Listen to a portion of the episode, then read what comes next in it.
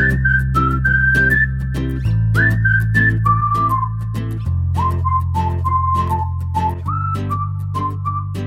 Essa resposta não foi O respondida. fim da picada. Dava pra dar. Todo, todo mundo se come ali, irmão. É, e faz um, um, um mexidinho lá. Os caras que, que botam Anya Taylor-Joy, um Tom Hardy como coadjuvante, Pelo menos ele foi comprar cigarro e voltou, né? Política é isso, né? É, É, que é aquilo, né? Um, bom, conheço teu marido, dormiu com teu marido, né? Então, então a tua esposa dormiu com o marido, então nada mais justo que a gente equilibrar o negócio aqui, né? Só pra poder ficar tudo igual. Pai, pai, me dá atenção. Pai, tenho fome. sou frio calculista. Meu pai, sou lindo. Sou frio. Frio calculista, tenho fome, Thomas. Foda-se, sou frio calculista.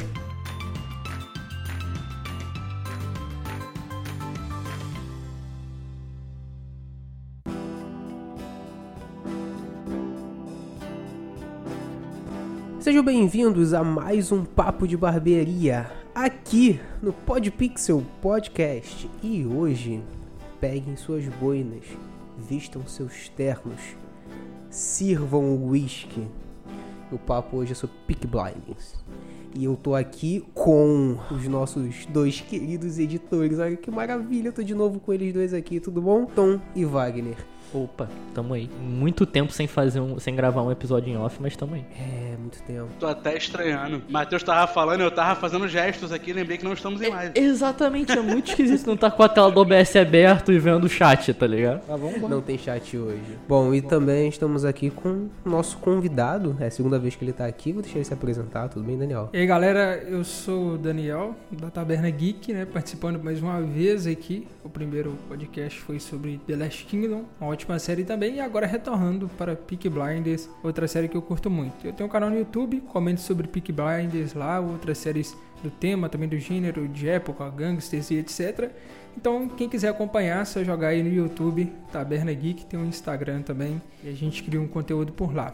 Agradeço a galera aí pelo convite e falar sobre Peak Blinders é sempre prazeroso, né? É isso, gente. Agora o nível só tá aumentando porque mais uma vez trouxemos um especialista pra falar sobre essa série. Eu gosto de falar isso, gente. Não, não tem como, não consigo deixar de falar isso. Achei E os bom. links vão estar tudo aqui no post, tá? Então, se você tiver dificuldade de pesquisar no YouTube e no Instagram, vai estar aqui, é só clicar no post desse podcast. E editor, sobe a introdução.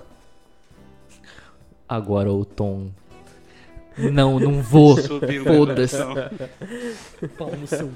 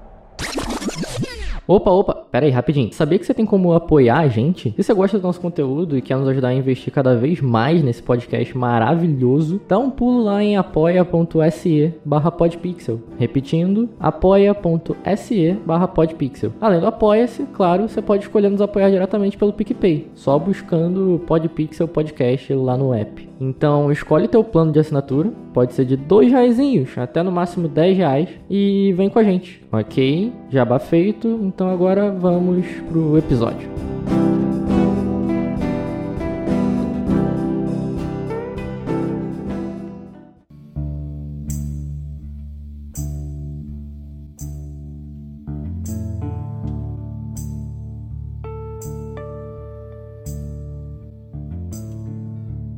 Gente, como nós não falamos aqui de, de Peak Blinders primeira, segunda, terceira, quarta temporada e estamos aqui pela primeira vez em sua última temporada, vamos dar um foco só nela? Vamos falar mais um pouquinho assim sobre o que é essa série. Pra quem não conhece, porque eu fiquei surpreso em um momento que falamos lá no grupo, ele tinha um integrante que não conhecia, não sabia o que, que era Peak Blinders.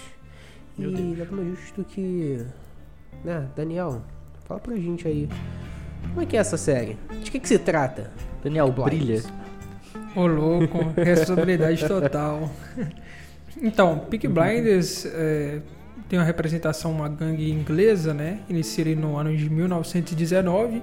Uma gangue inglesa que realmente existiu na vida real, mas claro, como todo entretenimento, toda ficção, a série escolhe pegar esse lado da história, né? não tem nenhum comprometimento para contar aí sobre é, alguns, não, não falar alguns membros, mas criando personagem dentro do contexto do Reino Unido, da Grã-Bretanha, né, de 1919, e de uma forma sensacional, onde pega uma família, a família Shelby, né, onde trabalha inicialmente com apostas é, esportivas, vamos dizer, né, em cavalos nesse sentido, e em contrapartida disso, o enredo inicial da série é quando o membro principal da gangue, Thomas Shelby, ele adquire umas armas de uma fábrica e nisso, além de aparecer compradores, surge uma investigação aí por parte da polícia tentando recuperar essas armas. Em contraproposta, eles também, é, nesse ramo de, apos- de apostas em corridas de cavalos, o Thomas e a família decidem crescer, criar um império aí dentro. Por isso surge muita treta. O interessante da série é realmente ver todo esse contexto ali de 1919, o Thomas Shelby sendo uma figura ali muito inteligente, perspi- perspicaz também, frio e calculista, né, que muita gente gosta de definir. E é isso que é Peaky Blinders. Eu- é uma série que inicialmente muita gente assiste, fica meio assim, será que é uma série boa? Eu mesmo, no início, não sei vocês, vocês podem estar comentando aí também, que eu lembro que na Netflix eu vi o banner de Peaky Blinders e vi aquilo ali, apostas em corrida de cavalos. Eu falei assim, porra, velho, por que eu vou assistir essa série? Corrida de cavalo? Será que vai ser o quê? Os caras apostando, opa, toma ali, vai ganhar, vai ganhar.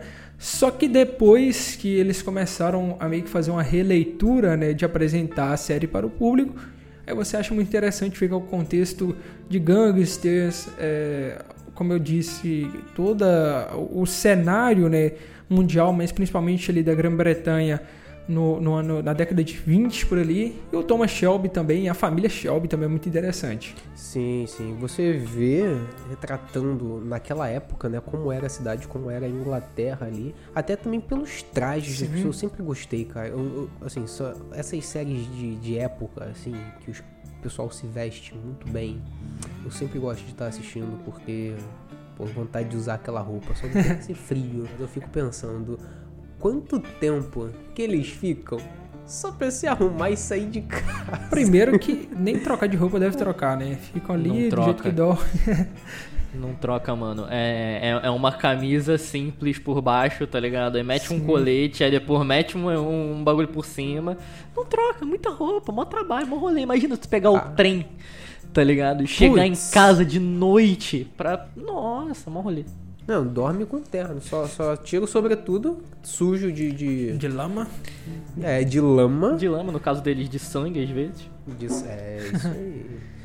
E vai lá, e depois Bora, né? só se encasacar e sair. no- E é interessante essa, legal. é- essa parada que, como eu tava falando, é meio Uhum. que uma virada ali da uma, uma crescente, né, da revolução industrial, né, das indústrias.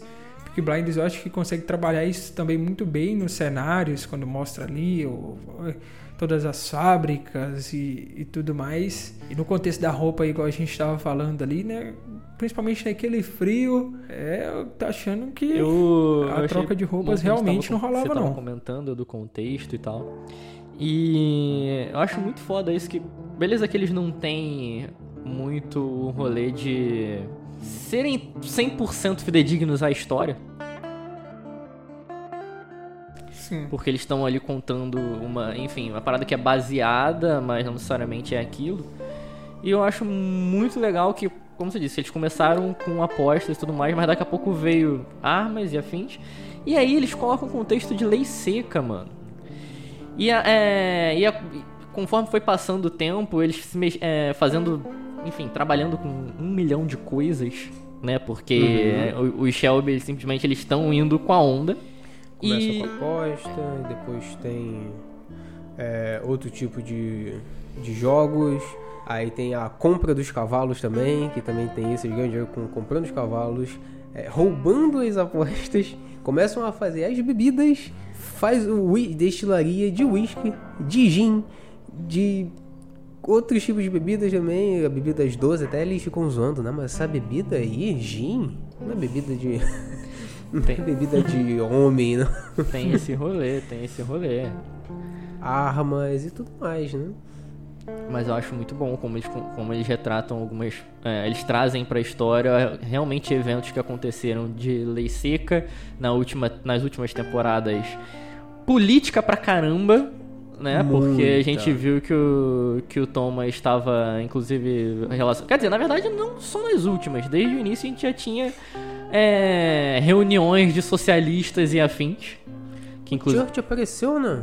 O Churchill apareceu. Desde o início, desde o início. Desde o início. Agora, é, come- é, na última temporada, vieram muito com nazismo e fascismo, não é mesmo? Fac- é, mais fascismo, né? Porque né, tava ali a região era mais pra lá, pra cá, então citaram muito mais o fascismo e no final o Führer, né? Foi lá no casamento. Exatamente. Nossa. Quando É. eu falei, cara, que eles estão chegando em. É, era 45, 46 ali, era já o quê? Cara, eu não. Não, lembro. era trin- no final ali, nessa Era última bem no final. é- era é, essa temporada ela tinha a média de basicamente uma hora, mais ou menos, a duração do episódio, né?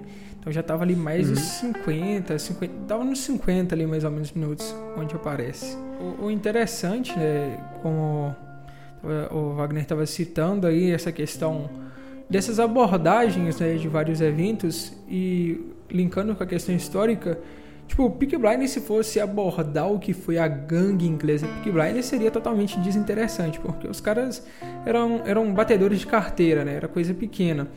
Então, o Steven Knight, né, ele baseia na hora de criar a série inspirando em um membro da, da sua família que lhe contava histórias sobre essa época e tudo, quando ele era um Peaky Blinder, não sei se era um avô, um tio dele distante, algo assim. E pensando nisso, ele incorpora muitas figuras, né? Igual a figura do Thomas Shelby na série, ela tem um pouco também do Billy Kimber da vida real, porque o cara que foi foda assim mesmo lá, lá na Inglaterra nessa questão de aposta esportiva foi o, foi o Billy Kimber na hora de aposta de cavalos. Na série tem toda a modificação né, para engrandecer o Shelby. Mas ah, no contexto Entendi. histórico era praticamente inviável, né? ia ser muito interessante. Então o Steven Knight, na hora de desenvolver Peaky Blinders, ele pega é, o nome né, de uma gangue para criar um, uma parada das boinas, tudo, cria toda a, a narrativa dele de uma forma sensacional. E ao longo da série ele vai trabalhando até que, que, que limite, né? Na verdade, igual o Thomas Shelby fala, ele não tem limitações. Então ele utiliza disso para levar a família Shelby a várias direções, principalmente num quesito de gangue. O cara tinha dinheiro muito rico naquela época, então consequentemente ele ia investindo em mais negócios para trazer mais renda. Então a aposta de cavalo em cavalo já não é a, base principal, igual vocês falaram, faz bebida, é, já vai demais e depois já entra a questão política mesmo e levar para o lado político também. Eu particularmente gostei, né? Porque é imprescindível você entrar ali mais ou menos nos anos 30, onde Oswald Mosley estava numa ascensão absurda na Grã-Bretanha e a série praticamente, ah, beleza, estamos aqui, vamos deixar isso de lado, vamos continuar ali na, naquela briga de, de gangues. E não, é, tem esse trabalho, traz o Oswald Mosley, consequentemente, fascismo e nazismo. Então, essa distribuição da série que eu, que eu curto muito também. expandiu demais, né? Realmente saiu das pequenas brigas ali e conflitos de gangue para uma coisa muito mais grandiosa. Isso. Desde que o, o- o Thomas quis, ele sempre foi assim, eu sempre quero mais. É, sempre quando ele conseguiu algo, algo, ele nunca estava satisfeito com o que ele tinha, estava sempre querendo ter mais dinheiro, ter mais poder, terras. Então acabou que no final ele também tinha títulos, ele tinha o- as terras, ele pô, era dono de muita coisa, né? As empresas Shelby era dono de muitas coisas, não apenas ali em Birmingham. Tinha todo o contrabando, aí começou né, as drogas, aí vem traz o ópio também. Tem, pô, o negócio foi evoluindo de um jeito que ele viu que não ia dar conta de tudo, né? Se ficasse só com ele. ele foi, foi vendo que ele precisaria expandir esse negócio e é bom até lembrar que toda a família, né, e a maioria dos que estavam ali em volta dele foram soldados que lutaram na França. Então isso é uma coisa muito legal Isso. que eles trou... legal, legal que eu digo de você ver, não que isso seja legal. Vocês entenderam o que eu dizer? É. Todo mundo É, traumatizado, meu querido. Todo Isso aqui é mundo veio da maravilhoso. guerra. Todo mundo veio da guerra É- é, Essa... é, mudado. E assim, até o final, eles se entendiam porque eles passaram pelas coisas juntos e se tratavam como soldados até o final, até o último momento ali da, do último episódio, na última temporada. Ainda estamos na França. Sim, pode crer, eles vivem trazendo o rolê da França. Ele, fa- ele falou assim, e foi assim, uma frase que traz desde o primeiro, desde os primeiros episódios. Inclusive, Nós viemos da França, nós ainda estamos de lá. inclusive em imagens que vira e volta tendo. Pra- Nessa temporada tem muito, porque, enfim, ele tá. O Thomas tá quebrado pra caramba. Mas desde as, desde as temporadas anteriores sempre aparecia alguma cena é, dele, dele na guerra, de, sei lá, dele sonhando e aí aparecia ele na guerra e tudo mais. Então, mano, tem uma puta relação com isso. O lance de vocês falarem, é, que o Matheus falou deles serem tratados, se tratarem como soldados, né? É que é muito bom que eles não são tratados pelo lado glamouroso de olha como ele é um herói de guerra. Não, mano, é todo mundo fudido. Todo mundo que foi pra guerra e voltou é um fudido, pô. Ninguém tem nada, pô. Ninguém tem nada. É todo mundo fudido psicologicamente, financeiramente, vocês só estão lá. Tá aí, a vida de vocês agora. Vocês acabaram de sair da guerra, estão ferrados? Se vira. Vocês estão de volta no mundo. Isso aí. Cara, eu ia dizer especialmente que. Assim, eu sentia que ainda assim era um pouco glamorizado. Há um tempo atrás, nas temporadas anteriores. Nessa temporada eu acho que eles jogaram tudo pro alto e, e- Então, galera, é- é- tá todo mundo fudido sim. E não tem esse rolê de que ele é fodão, nem porra nenhuma. Não. Tá todo mundo cagado. O que eu antes o rolê eu dele tinha ser muito. fodão é o fandom que fala, cara. Nem o próprio Thomas Shelby Então, é mas figurista, tá ligado? Mas A questão não é ele ser ou não, a questão é como a série te passa. Eu sempre tive a impressão de que a série te passa uma ideia de que ele é muito foda e a galera é muito foda. É legal você olhar aqueles caras ultra arrumados que é só pegar uma arma e ele tem o que ele quiser, saca? Tipo, eles Nessa- comandam a cidade. nessa parte aí que o, que o Wagner passou, eu também eu acho interessante. Igual essa parte da, da guerra, o criador da série, ele tinha até em um- algumas entrevistas, ele havia comentado que ele queria tornar com que Peaky Blinders fosse uma série entre as guerras. Ou seja, depois ali da Primeira Guerra e antes da Segunda Guerra Mundial. Como vai ter o filme, a gente não sabe, né? Até que caminho vai chegar. Mas essa foi a missão dele, por isso que sempre tem essa, essa hora do soldado, o momento do soldado, né? E essa parte de tornar o, o Thomas Shelby às vezes uma figura que é impenetrável, eu concordo que talvez seja um ponto que, na minha opinião, não é que é um ponto negativo, mas é um ponto assim que na última temporada eu curti. Muitas pessoas ficaram assim: ah, pô, mas o Arthur na última temporada ele não é mais aquele Arthur lá que explosivo que chega e que resolve tudo. Mas gente, o cara ele perdeu a mulher dele, tá entupido de droga, perdeu tudo na vida. Sua tia lá acabou de, de também partir. Você quer que o cara continue blindado? Dá, né? Então, assim, essa, essa última temporada foi interessante essa parte de trabalhar o emocional. E nas outras temporadas tinha muito disso, porque. Eu não sei se vocês, se vocês chegaram a assistir é, Sons of Anarchy. Sim. Se vocês assistiram. Acho que, eu que não, fui o único que não. Sim, tipo, você pega o. É, mas, mas assim, o Jack Steller, ele ainda lá em Sons of Anarchy, ele tem aqueles momentos de reflexão, onde ele Sim. pega ali o, o- as- vai fazer os manuscritos, ou lê o manuscrito do pai dele, e ali ele tá liberando o sentimento tal, falando tipo assim, ah, pô, o dia foi ruim, ou ele passando lá pros filhos deles, e o Thomas não tem disso, entendeu? Ele é mais um cara, ah, pô, igual eu é falei, não é que o, introspectivo, que o né? Thomas fala do tipo, ah, eu sou fodão blindado. Mas a série, em alguns momentos, passa esse sentimento para o espectador que, que tá vindo ali, pô, o Thomas, cara impenetrável, frio calculista, não tem sentimento nenhum. E nessa última temporada eles conseguem abrir muito disso. Talvez que eu senti um pouco de, de falta, né? Que, como eu disse, resolveu agora.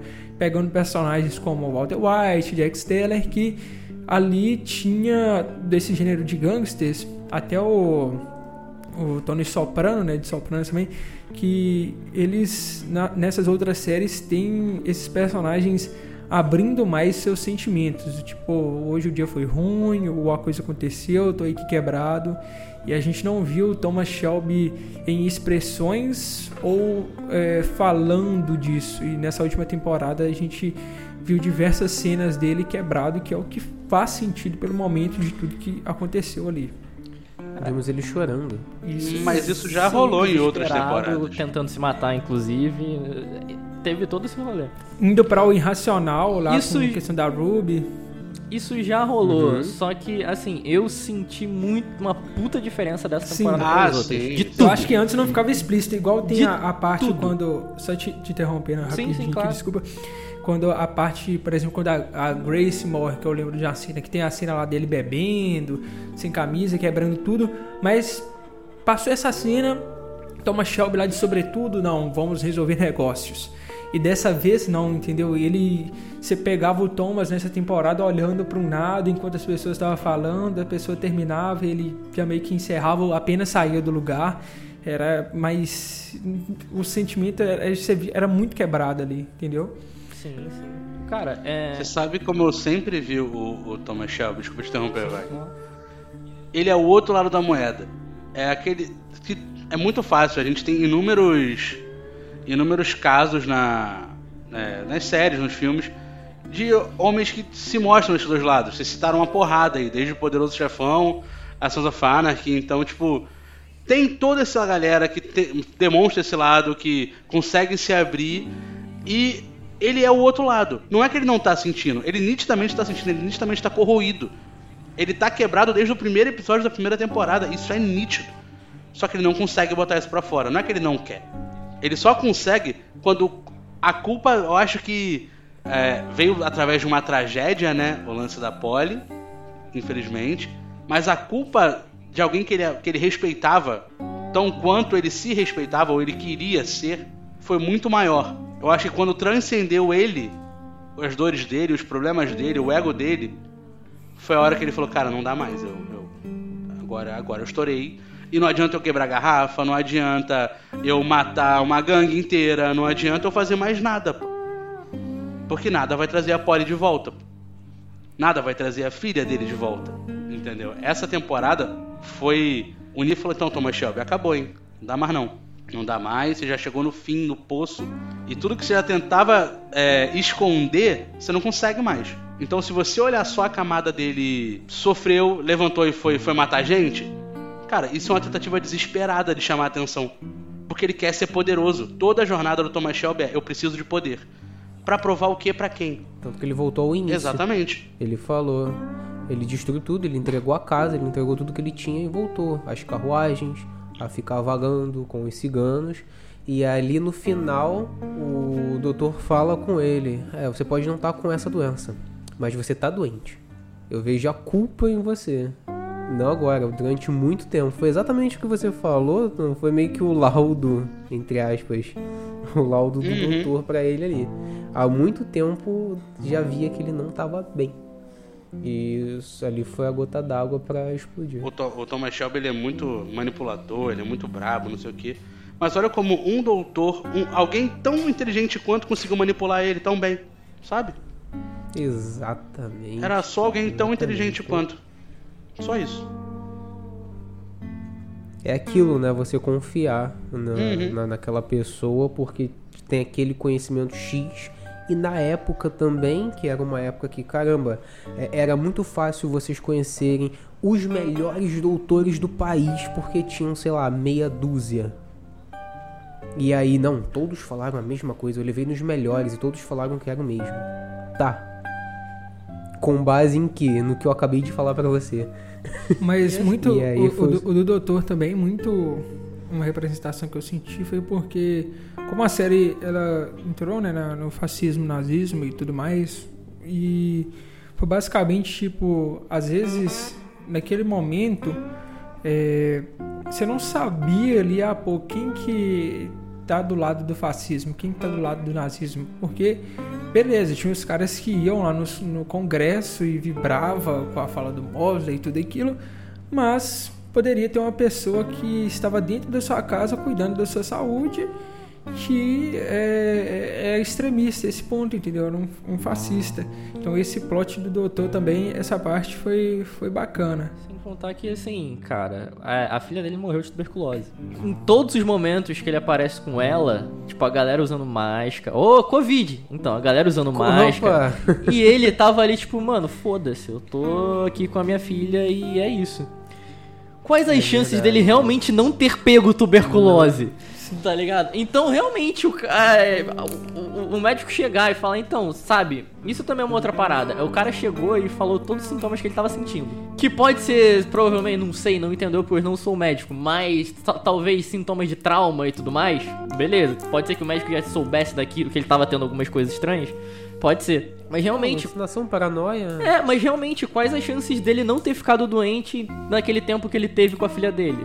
Então, mano, ele só acreditou no que realmente era provável, saca? É, na tuberculose matava pra caramba. Então, podia. Era contagioso. Não- ele, não, ele não tava inventando, era uma coisa que todo mundo tinha pavor. E Exatamente. lembrando que ele tinha acabado de renegar a ciência pela, pelo fanatismo dele. Não, foi a maldição, foi. Hum. Uhum, foi atrás de ciganos pra conseguir. É. E aí foi lá e matou porrada de gente lá que vocês que jogaram a, a maldição na minha filha. Tá, e mesmo assim, não, não, não valeu de nada. Não mudou nada na vida dele. Mas então, é. Só retornando, Uhum. quando eu tava falando da- dessa temporada ter sido diferente, essa pode ser uma cena exemplo. Porque assim, em outras temporadas, se você pega um momento desse, em que o Thomas fica puto por um motivo qualquer. E então ele vai e corre atrás de vingança, de quer que seja, mesmo que seja com pessoas que não necessariamente têm a ver com aquilo que ele acha que tem, mas foda-se, ele só quer descontar a raiva dele. O meu argumento é que em outras temporadas, esse momento dele atirando a sangue frio naquelas pessoas teria acontecido ao som de Arctic Monkeys. Tá ligado? Teria acontecido ao, a, com, com o rock tocando em câmera lenta e você falando, olha como ele é foda. E essa temporada trouxe tudo de. Sério, a, a forma de você ver as coisas é. Não só. Eu, eu falei isso com o Matheus. A trilha sonora tá diferente.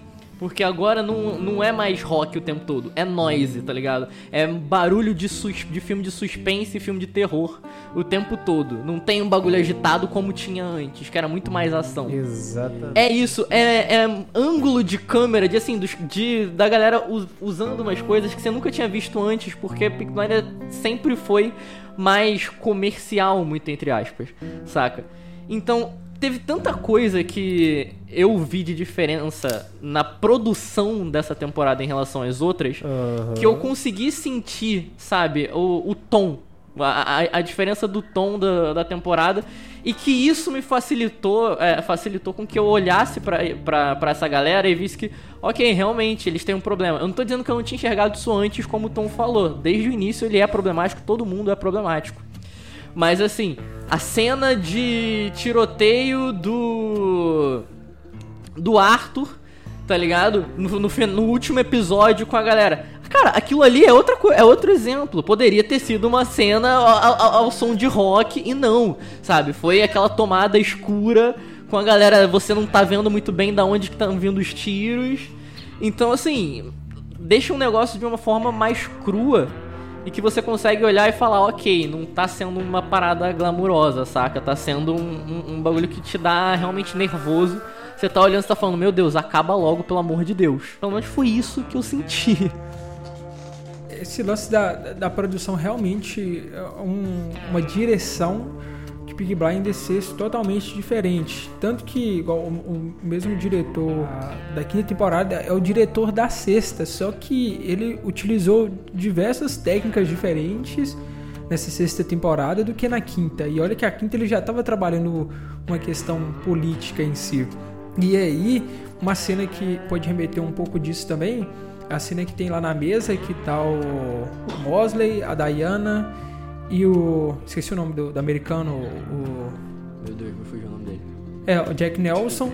E tem aquele jogo de câmeras onde, tipo, a, a Diana falou, a câmera tá aqui. Aí o Mosley fala como se a câmera corresse. Como se ele fosse um olhar do Thomas pra todo aqueles. tudo que tá falando ali, como se fosse vultos e batendo na cabeça dele. E essa questão da trilha também, que mandou muito, como você falou. É, essa mudança para algo de fugir um pouco do, da trilha cantada mesmo com, com, com vocal, uma coisa do tipo.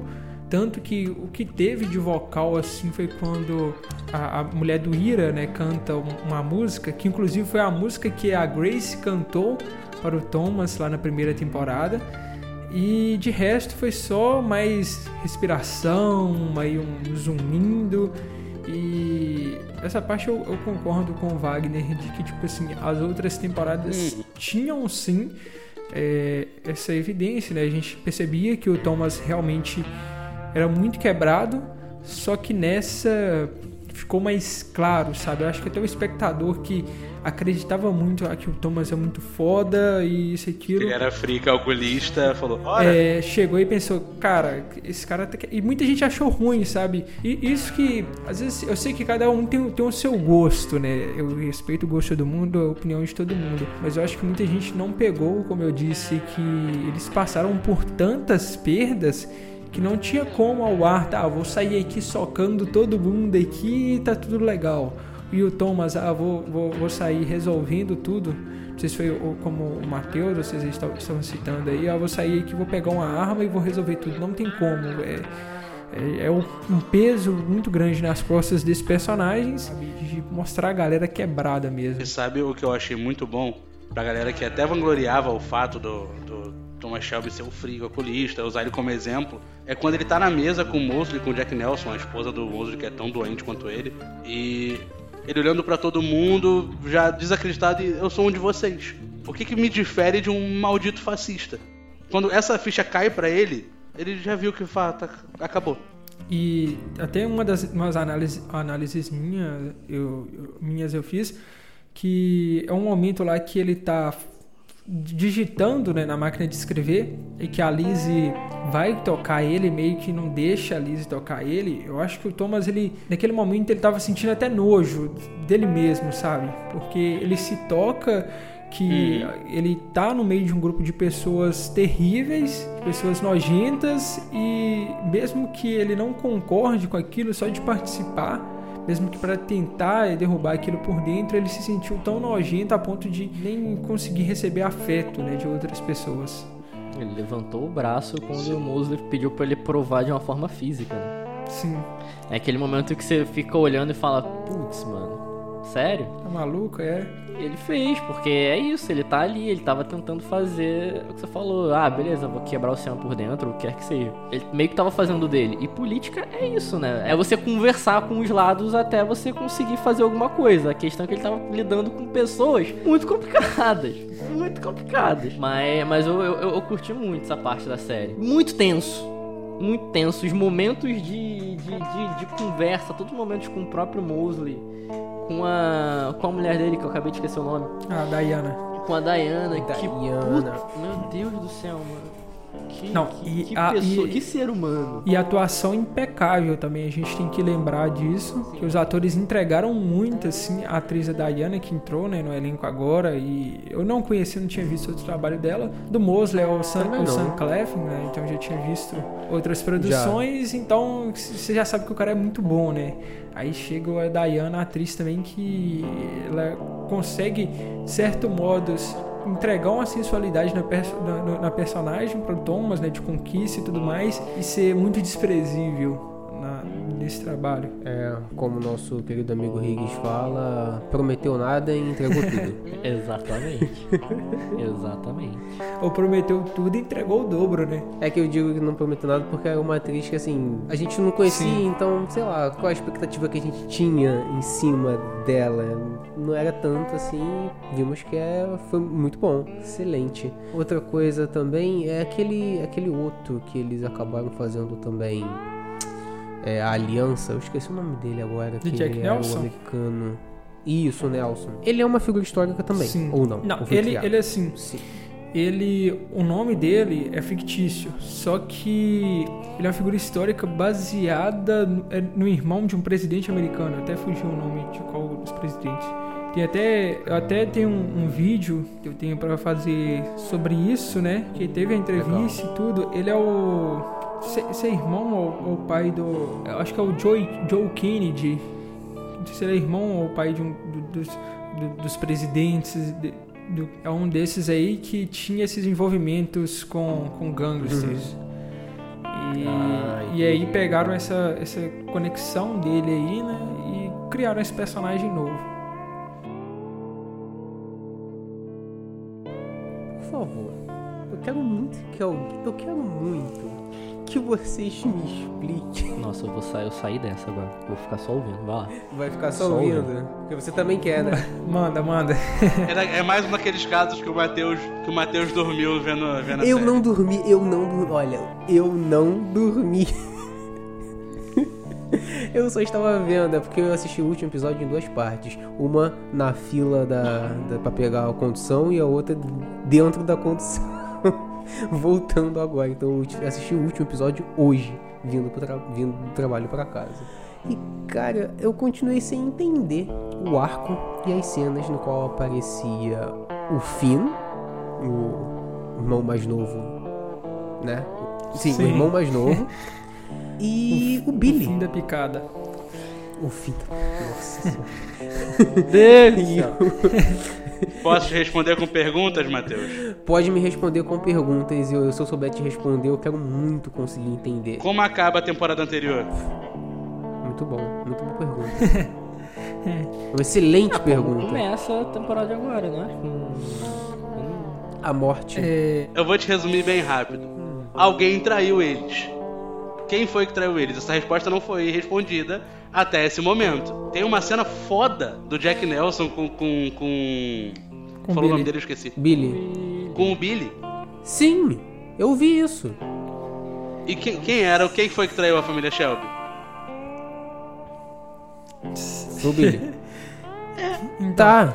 É, eu vou, eu vou dar. Mas o que, que, que o fim tem a ver Então, com isso? Eu vou contar, trazer uma explicação e também fazer uma crítica em cima disso, né? Eu já, já vou iniciar fazendo uma crítica aqui, talvez vocês concordem. A quinta temporada de Peaky Blinders, ela termina, né, deixando esse arco a Kim que é o traidor da família Shelby. E isso é algo que as pessoas esperavam muito de ser talvez até uns pontos- um dos pontos principais para essa sexta temporada. Só que aí, é, de lá pra cá, né, de 2019, que foi a, a quinta temporada até aqui, houve muitas mudanças. Pandemia, a, atriz morre.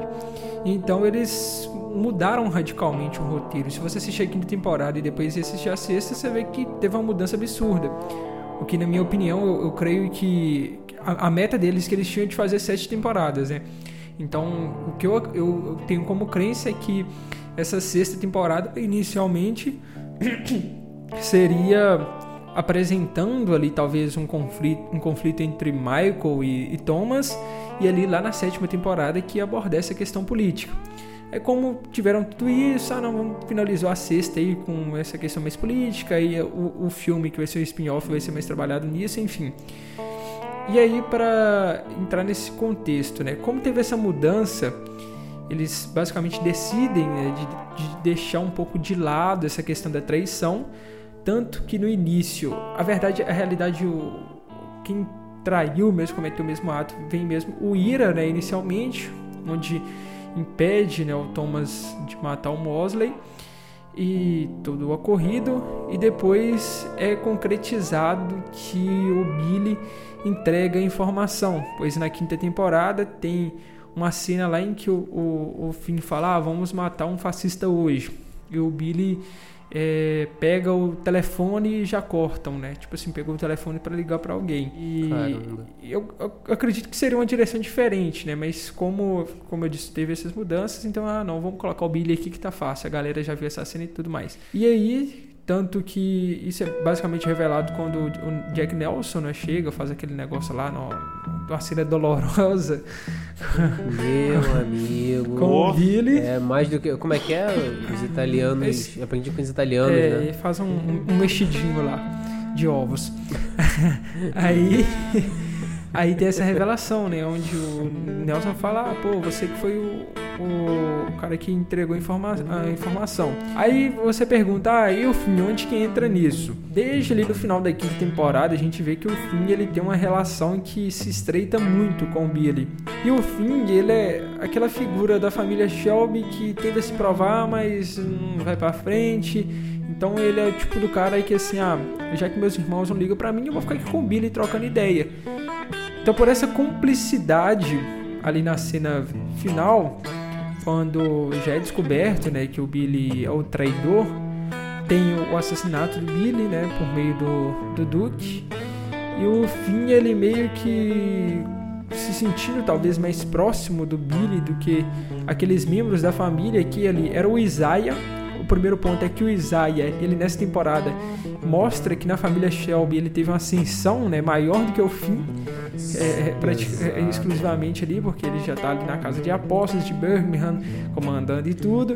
E o, e, o, e o Duke, que é o filho do Thomas, que já chega ali e já tem a missão de comandar a parada toda. Então parece que o Finn ele meio que fica puto com essa situação de pensar, pô, eu sou o Shelby, o que, que esses caras aqui tá querendo tomar uma decisão de matar um amigo meu. Aí ele compra essa briga. E também uma jogada ali da galera de fazer com que futuramente o Finn possa se tornar um, não sei se um vilão assim, de uma coisa que. É, porque vai ter É, de uma coisa que a gente esperava é, do, ter, né? do Michael, por exemplo, que foi um, um personagem podadíssimo nessa temporada.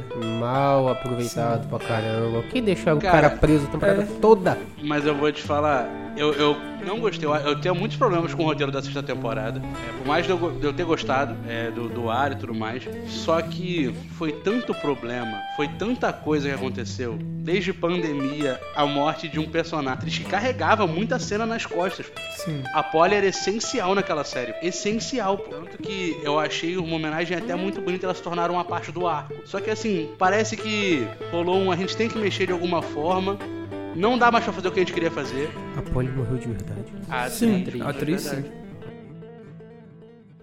Não fumamos aqui. Mas eu fumo, porra. Nem falamos palavrões. Nem maltratamos inocentes. Mas vocês sim. Vocês sim, porra. Posso perguntar sobre o que é essa reunião? A Fundação Grace Shelby é a maior fonte de renda para esta instituição que é dedicada ao cuidado das meninas órfãs de South Birma, não é? Pelo que somos gratas. Aham. Meu temperamento é parecido com o que está descrito no relatório. Só que, ao contrário de vocês, só agrido gente do meu tamanho. Que relatório?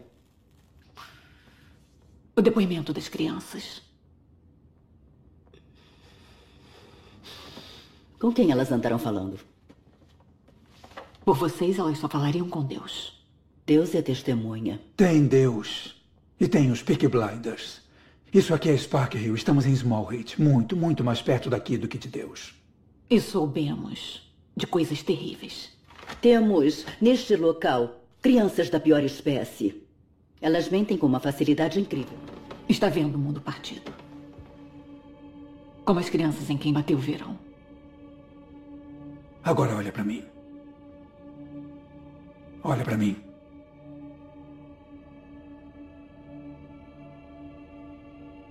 Olha para mim!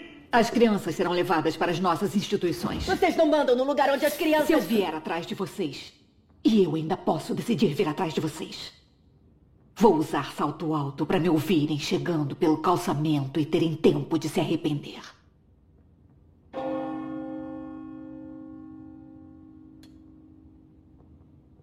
vocês vão ouvir os meus passos.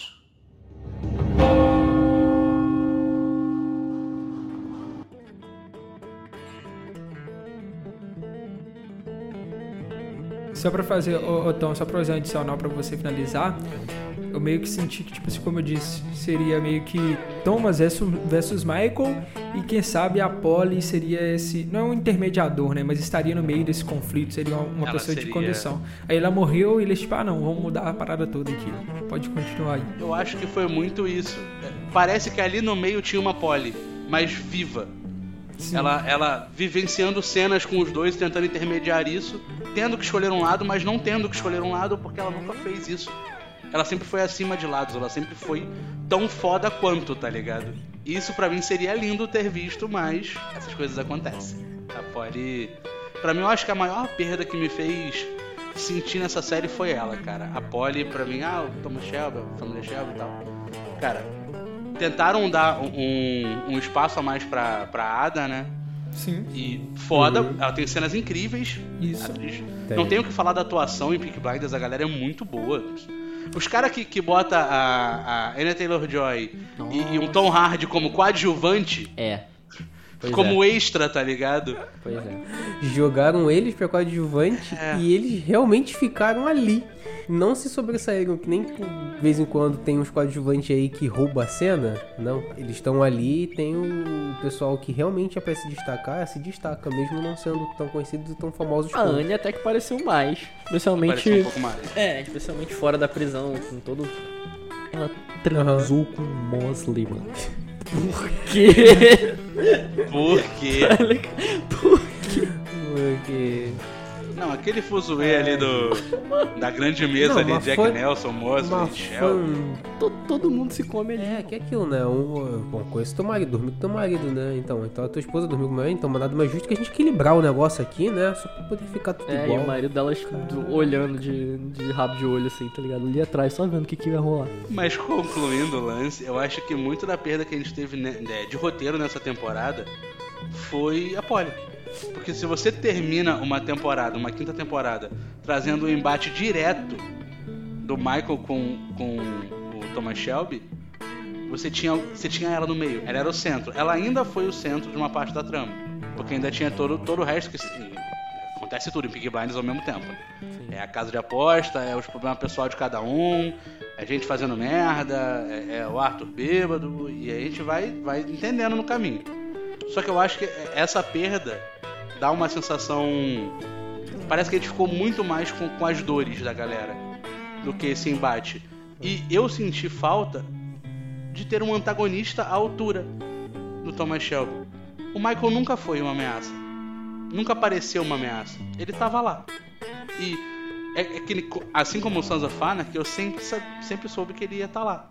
Ele sempre ia ganhar. Ele tava lá ganhando. O Thomas Shelby vai ganhar. Porque ele é muito mais inteligente, o Michael não se mostrou nada, o Michael era só um garoto com raiva. Não sei nem como ganhou tanta influência assim. Não teve muito detalhe pra ele ganhar aquilo ali, ter aqueles capanga lá do lado dele e É, tudo. tem. Um pouquinho. A. a é filha? É, sub... Jack Nelson? Talvez é sobrinha, né? A sobrinha do Jack Nelson, né? Ela subiu no Jack Nelson. É, é, foi as alianças que ele fez Exatamente. que deram a ele um pouco de poder. Tudo sobre aliança, né? Ainda é política até isso. É, quando eu percebi que a série ela não ia mais ser sobre nessa última temporada, né? Que essa última temporada, no caso, não ia ser mais aquele negócio de gangue, que a gente ia ter aquelas brigas de ruas, negócio, né? A raiz de como começou foi na cena em que o Arthur vai lá com o Jeremiah e os primos dele dá a surra no cara porque tava vendendo o ópio no lugar errado. E quando não aconteceu o que era pra acontecer, eu falei, já não é mais. Quando, Já não é mais dessa forma que vão resolver os quando o problemas. Arthur tomou o sermão e falou, tipo, putz, real, né? Esse maluco aí tá falando é real, né? Pode crer, Foi. pode crer. Que ele fala, os caras que vestiram essas roupas faziam isso, isso, aquilo, peso, e vamos lá. Eu falei, "Ah, é agora, é agora, a série tá voltando. Não, é não. Não, mano. Não, realmente, aceita. Aceita que dói menos, que a série tomou outro rumo. Não tô falando que foi ruim. Foi só pra gente né, entender como que ia lidar Foi dali diferente. em diante. Foi legal. Foi diferente, foi diferente. Ah, foi melhor do que era? Hum, não, foi diferente. A gente só tem que ver que realmente pra mim mudou. trouxeram dois arcos menores muito bons, que foi o Arthur, toda a saga dele, Uhum. até ele no final vingando a Polly contra os malditos irlandeses, né? Ah, vai me matar como um cão? Não, como um cão não. Vou te matar como um maldito fascista. Isso foi foda. Quanto o, o Duke, que foi um personagem Foi. que eu, eu não queria o Duke. Quando ele apareceu, eu falei, ah, sério? Eu não. É, Só que ele cresceu É. tão rápido, o ator é tão bom, foi tão carismático. E quando ele finalizou Sim, o trabalho cara. dele com Você não é mais membro da família Shelby por ordem da porra dos Peak Blinders, eu falei, ok. Ele é filho do Thomas Shelby, tá bom? Tá bom. Me perdoa. O, o Duke foi O tipo. Tommy não O erra. Duke foi tipo assim. Verdade. é, pra que um filho agora? Exato. Né, no- do espectador quando apareceu. Aí quando aparece. Esse ator, esse daí eu. eu- geralmente eu faço pesquisa, né? Do elenco tudo isso aí, como eu falei. A atriz Diana eu não cheguei a ver produções e tudo. Mas esse ator, ele. Ele é, ele é uma das jovens promessas, né? Do, da- do cenário britânico lá, tanto que ele ganhou o BAFTA. O BAFTA é uma das premiações mais importantes lá para os britânicos de jovem ator e tal.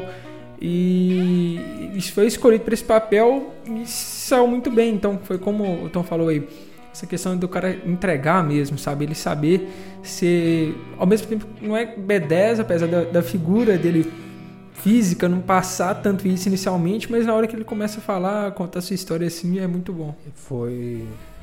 Foi o que disse aí. Pra que um filho? Não, tamo te ouvindo, tamo te ouvindo. Beleza. É que, é que falhou o retorno, eu pensei, cara, que não tá sendo som. É, bom, pra que um filho? Nossa, vão ter que fazer isso de novo, vão substituir. É, realmente, o Tommy vai sair de cena e vão colocar o cara pra poder ser o próximo. Não, ele mostrou ali que ele merecia estar ali. E com a fala, né, do cara, realmente. O do. Eu esqueci o nome do, daquele capanga lá dele, lá, do braço direito dele. É, Charlie? Acho que é Charlie. O Charlie, o Charlie. Não lembro.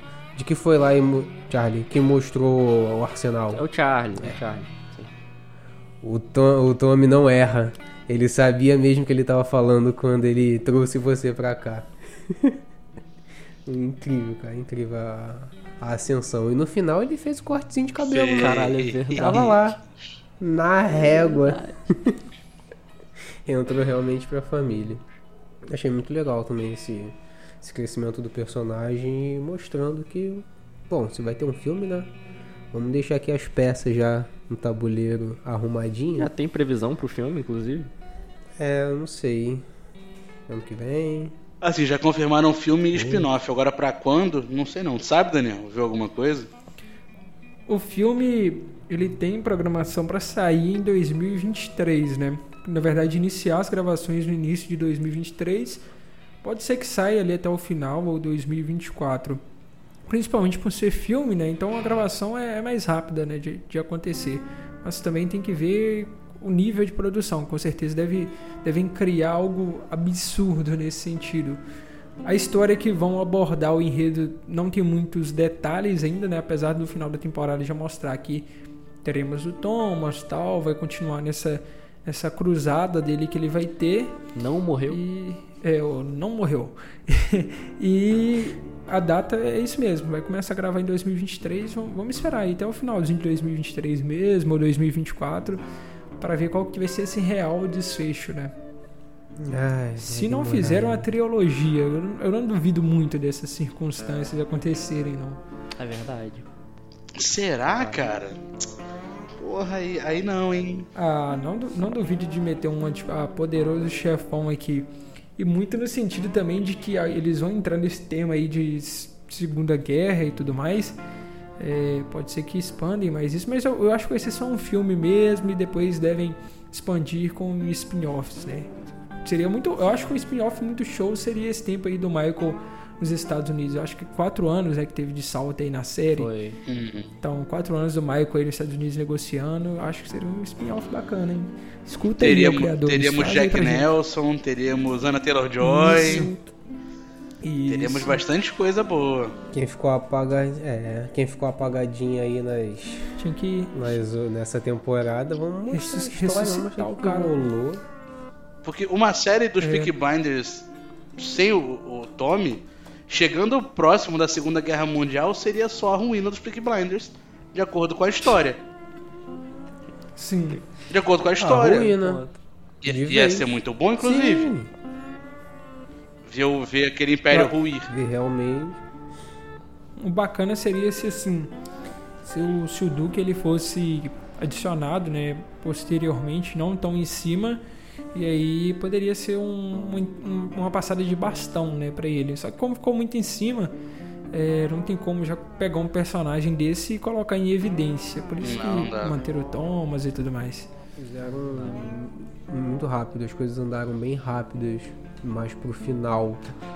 Eu acredito que eles tiveram Sem que fazer contar isso. que coitado do Arthur, tá Né? ligado? Se passarem o bastão, você passa um bastão pro filho do Thomas. Tipo, já era pra ele estar com esse É, bastão há muito mas tempo. assim, mas eu acho que o Arthur, ele tem uma, uma coisa que eu até eu, eu comentei uma vez, fiz uma zoeira, né? É que se o John, ele tivesse a mesma consciência do Arthur, do tipo, eu sou burro pra caramba e minha, minha missão é braçal mesmo, e que deixa o Thomas conduzir. Às vezes ele poderia até ter ficado ali, vivo. Claro que é questão de roteiro, né? A gente vamos E colocar também assim, se no o. lúdico. Foi questão de Também É, se o decisão ator não quisesse sair pra sair. fazer outra coisa. Ele Sim, mas eu tô, mas eu tô falando, Ele tipo assim, se a gente fosse pensar ali como se fosse uma jornada real, assim, Uhum. e eu, eu, eu, eu creio que o Arthur ele tem muita consciência disso, do tipo, pô, velho, eu sou o cara aqui da, da porradaria mesmo, essa questão de comandar não é comigo, tanto que ele meio que tenta ser um, um gerente, um CEO ali da empresa, quando a Linda começa a pressionar ele lá no início da quinta temporada, ele, mas na verdade ele sabe porque não... Não leva jeito Sim. nenhum pra isso. Ele mesmo É. fala. Ele não quis nem assinar os papéis lá pra você ficar com parte dos negócios. Ele falou: Não, que isso, cara, esquece isso, não sei aí, mó ideia errada. Isso não é pra mim, cara. Isso é, ele nunca quis, acho que realmente liderar. Se- se ele um- nunca quis estar ali na frente e tomar Ele essa. só queria o bar dele, né? Se o Duque... É, Cara, isso Se o, Duke, se o Duke assume, eu acho que quem ia sentir mais é o Charlie, né, pô? Que é o filho do Thomas ali, que o Thomas, ele primeiro nasce lá a, a, a, a Ruby e o Thomas dá atenção pra ela e o Charlie fica de lado. Aí aparece outro filho e o Charlie fica de lado. O moleque sofre, velho. É verdade. Coitado. Tanto que ele queria, ele quis ir com a mãe, né? Sim. A, a mãe, nem, nem mãe, né? É uma consideração É, dele que ele não, tem. com a mãe é. Nem mãe é quem cria. mãe. Mas assim, É, mãe é Aí, aí Coitado, é aquilo. né? Tá ele é tão a mina insignificante morreu. na série que é meio que Charlie. É frase. Charlie? Charlie é o maluco do, do, do estábulo lá, né? Do, negócio do arsenal de armas. Né? É, Ah, o Thomas tem É outro filho. Ah, filho. nossa, caramba. Ou ou- ou- ou mais jovem, né? Pois é, o moleque fica ali, pô, Ele- pai, na moral aí, tá, tô, tô tendo uns, te, uns pesadelos aí, tá ligado? É. Eu, tipo, seu pai, Não, pai, não, me não, dá atenção. filho, vai pro pai, quarto. Sou lindo, sou frio calculista. Meu pai, sou lindo. Sou frio. Sou frio calculista, tenho fome, Thomas. Foda-se, sou frio calculista. Caraca. É, a frase pesada, né? Acho que ele sentiu aquela frase ali no final, no estábulo. Você, que não é minha mãe, é mais mãe do que ele é mais meu presente pai. do que o pai, é verdade. Mais presente que meu pai. Ele nunca tá aqui e eu não quero ficar sozinho. Porque ele Sabia. sabia que ia ficar sozinho, mesmo com o pai do lado. Caraca, moleque. Uma parada nesse sentido, eu fico vendo assim, igual o Thomas, né? É, fazendo agora uma coligação com o poderoso chefão. O, o Corleone, né? O Vitor, ele sempre, sempre, o padrinho, ele sempre fala sobre questão de família, né? né, Do filme lá, não, um homem tem que cuidar de sua família e tudo mais. O Thomas, ele tem essa atenção, eu vejo que no macro, né, no sentido, ah, pô, irmão, tia, tio, só que no micro mesmo, que no caso ali era o Charlie, a Ruby, ele até dava uma atenção, mas foi mais pro finalzinho agora também, a Lizzie, ele meio que cagava, entendeu, pra, pra família, família dele que ele constituiu, assim. E esse que foi um ponto que acho que a série também pegou nesse final, assim, de mostrar o- do- esse lado do Thomas. Ele era meio que É. o cara do dinheiro, né? Tipo, ele fala ali naquele momento que o Arthur confronta ele, que descobriu que ele tava pra morrer. Que ele fala, tipo, ah, o que que eu sou pra isso aqui, pra essa gente? Eu sou o dinheiro. era isso, ele tinha, ele tava criando o império dele meio que no- na desculpa de, então, eu vou, não vou ser presente com a minha família, mas eu vou estar dando dinheiro pra galera ser feliz, tá ligado? Sim, sim, mas eu falo assim, do tipo, ah, pô, o Arthur ficou tristão. Aí o Thomas chegava lá, pô, Arthur, senta aqui no meu colo, a gente é irmão, isso e aquilo. Às vezes tinha esse momento de emoção. Sim. E o Charlie, pô, ah, tô triste, minha mãe morreu. É um moleque que se foda. Sim. Eu estou sofrendo mais aí, você que fica aí de canto. Vai lá pra tua Entendeu? mãe. Vai lá pra tua mãe lá. Vai lá, vai pro quarto. Exato. Vai chorar no quarto Ela- sozinho. a- a- aquela a empregada dele lá, não, ela lá olha pra você, fica com ela lá. Caramba, pode crer, mano. Meu Deus, coitada daquela empregada também. Ele era muito assim, olha, eu vou cuidar de vocês, aqui ó, dinheiro, casa. É só um pai da Toma família tudo. tradicional brasileira também, entendeu? Só mais um, faz parte, isso aí tá acontecendo até hoje. entendeu? Não é só o Shelby que faz isso. Pelo menos ele foi comprar cigarro e voltou, né? Olha. É... E comprar ô, rapaz. Haja cigarro. Alô, Souza Cruz?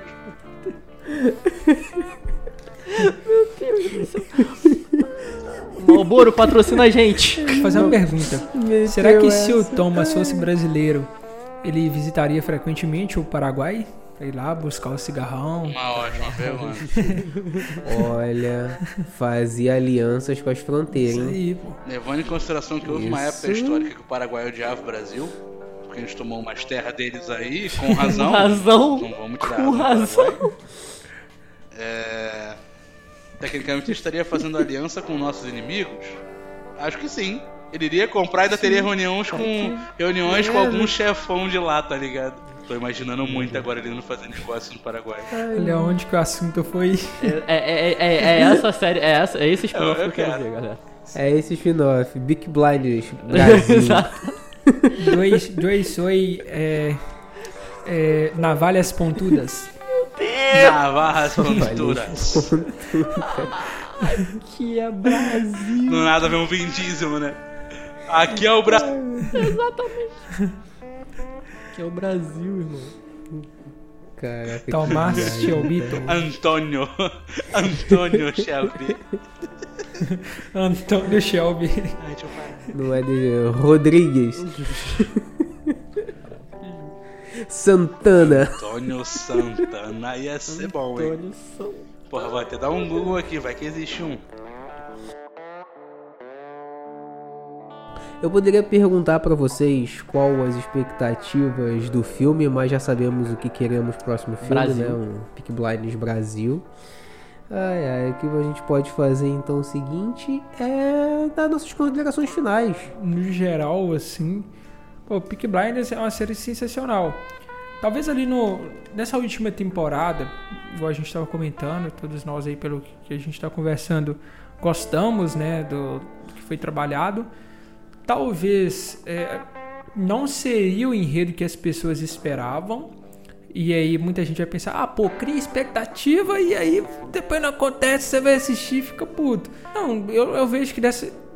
É, diferente de outras produções, né? é, não é bem assim, porque Peaky Blinders ali na quinta temporada, por aí, ou, houve aberturas que levou pelo menos a entender que a série ia para alguns caminhos que não foi nessa temporada aí e tal. Teve essa questão também de às vezes querer trabalhar questões demais e deixar isso bem pro finalzinho da temporada em si, mas houve esses pontos positivos de primeiro pegar personagens que, como a gente estava comentando, que pareciam inquebráveis, torná-los eles figuras bem mais é, quebradas né, nesse sentido de estar tá mostrando todo o lado sombrio mesmo, o lado de sofrimento, o caminho que realmente vão chegar pessoas que estão né, nesse modo ilegal aí, tudo, a família Shelby, tudo que vem trabalhando. Então, com certeza, iria chegar de um certo modo ao fundo do poço, né, onde as coisas começariam a dar muito errado. E aí outro ponto também, ponto de produção, de, de caminho que vão levar aí para esse filme. Creio que também, é, como eu comentei, bem lá no inicinho, né, sobre você tá trabalhando nos anos 30 e esperar que ali não vai ter política, né, que não vai ter fascismo, que não vai ter nazismo. E a série quando quando entra nisso, dessa possibilidade, é um ponto importantíssimo, que é algo que encaixa até um pouco em algumas situações né, do, do, dia de hoje que, que vem ocorrendo. Então você trabalhar isso, trazer essa história novamente, resgatar mais um ponto positivo para essa temporada. E algo que eu vejo de ponto positivo também foi a representação de alguns personagens, né? Que, por exemplo, a Eida, o Isaiah e, e tudo mais. Isso é muito show. Enfim, é, para finalizar, né, fazer esse compilado de tudo que eu falei, talvez não seja a temporada que muitos acreditavam que seria, muitos é, tinham a visão, a ambição né, de que os personagens talvez seriam tão explosivos e tudo, mas mesmo assim foi um final bom. Não foi, eu considero que não foi aquele final épico do tipo, putz, tô assistindo aqui e é um final que me lembrarei para sempre, assim como se fosse um dos melhores sinais das séries que eu assisti. Mas também não foi um final Game of Thrones, em que você olha as coisas e, e pensa assim, pô, aqui tá tudo desconexo, não tá conectado. Não, ali fizeram modificações, mas tudo conectadinho, mas com a visão um pouco diferente. Então, essa é o que eu condenso aí, né, sobre essa jornada de Peak Blinders. Ótimo, ótimo. Bom, para mim também, vou resumir que gostei dessa última temporada, mesmo em alguns momentos eu tendo passado despercebido alguns detalhes ali aqui, como deixei claro durante o podcast. Tivemos um problema entre a quinta e a sexta temporada, aconteceu uma pandemia, atraso pra caramba que, bom, eu não consegui rever episódio. Eu gostei deles terem mudado um pouquinho, me surpreendi. A, a princípio, é, você toma um, um, um baque, você toma aquela coisa assim, caramba, é, realmente mudou. Mas Ficou legal, ficou bom. O final épico também não senti, que é um que vou me lembrar durante muito tempo. Talvez porque não acabou. Não sei, não sabemos. Pode ser que ainda terá um final ou, não, é aquilo mesmo é o que a gente viu e ponto. Cara, é isso, não tem muito mais o que dizer não. Foi uma série boa de acompanhar durante esses anos. É, conheci por um acaso, não lembro como foi que eu descobri a série, eu acredito que realmente foi através da Netflix com esse essa sinopse apostas de cavalos e não sei, corridas de cavalos, apostas e tudo mais, e eu comecei a assistir e fui curtindo conforme o tempo foi passando e estamos aí. Vamos lá, eu vou concordar com vocês. Não foi o melhor final que poderia ter, mas foi um final, um final digno. Foi um final que honrou a caminhada do Shelby e é uma temporada que deixou muita coisa em aberto, ainda mais que a gente já sabe que vai ter filme spin-off. Propositalmente deixou em aberto? Talvez. Gosto disso, desgosto, né? Tenho probleminhas com o roteiro dessa temporada, mas eu gostei. Gostei, fico muito feliz que uma porrada de, de personagem teve um caminho legal, teve a sua parte, a sua redenção, teve mais tempo de tela, alguns um pouco menos. É, e no meio a isso que o Matheus falou, tipo, depois de pandemia e com né, o trágico incidente com, com a Elizabeth, com a Polly. Então, tipo, eles conseguiram ainda assim dar um desfecho digno pra série. É, concordo que assim, talvez não seja uma, um final de série que eu vá lembrar para sempre. Mas eu assisti e pra mim foi satisfatório. É, gostei muito Fico feliz que o Arthur teve um final bom, porque o Arthur sempre foi meu personagem favorito. E fico muito feliz que o homem bom com as mãos que pertencem ao diabo teve a sua redenção. E caralho. Foi foda. É isso. Cara, é. Bom, já expressei minha opinião aí durante o cast. E. Então, assim, a... tal como o Matheus disse, no início da temporada demorei um pouco me assentar sabe? Para olhar e falar, ok, eu deixa eu entender aqui o que, que tá rolando, porque como eu disse, tudo nessa temporada parecia diferente, pareceu diferente. Mas, é, então no início eu tava meio, não sei se é um diferente para bom, se é um diferente para ruim, é só um diferente. E depois, conforme foi passando o tempo, pra mim virou um diferente para bom. Pra mim, eu acabei gostando do rumo que, é, que a produção tomou, que o roteiro tomou e tudo mais. E a única, a última coisa que eu queria dizer é que eu queria que o Thomas estivesse doente. De fato. Eu queria. Porque isso ia realmente. Ok, eu entendi o plot. E eu não fiquei descontente com o plot de, ah, ok, o médico manipulou ele, tudo que a gente comentou aqui, acho interessante pra onde foi levado. Mas se ele realmente tivesse doente, ia mostrar um pouco mais, de fato, a fragilidade do ser humano, saca? De que não é apenas ele estar quebrado mentalmente, como fisicamente também, porque ele estava no momento ali, como eu disse, tuberculose. E ele estava com a filha dele, com tuberculose ali, falando cara a cara, dando beijinhos, caralho. Deixa eu abrir essa aspas aqui com você, Wagner. Pra mim, eu, eu não tô reclamando dele não ter pego, pego tuberculose, mas pra mim eu queria tão quanto eu queria que o Hopper não tivesse voltado em Stranger Things. Então, exatamente. Ah, tô puto, tô triste, tô chateado que voltaram, que não pegou. Ah, mano, tá bom. Exatamente. Exatamente. Tipo, terminou a- aquela cena final dele com dele com o médico e tal. Eu olhei eu falei, beleza, tá. Tipo, quer dizer, cena final não, a cena em si dele olhando o jornal e vendo lá no casamento do morro e tudo mais, e viu a foto do médico, eu falei, caralho, ok, foi uma puta reviravolta, assim, saca? Então, isso eu achei foda. Só que aí, quando caiu a ficha, eu parei e pensei, putz, mano. Caralho, mas tava ali, tava entregue, tava mostrado que, ok, agora já deu. Então, Thomas, é isso. Você fumou pra caralho, você cagou pra tua saúde, você fez o caralho que for. Então, realmente, uma hora tinha que chegar. E, assim, se vai ser por tiro ou se vai ser pelo seu próprio corpo, não importa. Mas a questão é que, mano, a série ela me mostrou uma fragilidade ali que o Thomas sempre tinha cagado, sabe? É o que ele mesmo fala com o Arthur, que é todos os tiros que erraram até hoje, saca? Em mim, agora tá vindo, sabe, entre aspas, em forma de doença.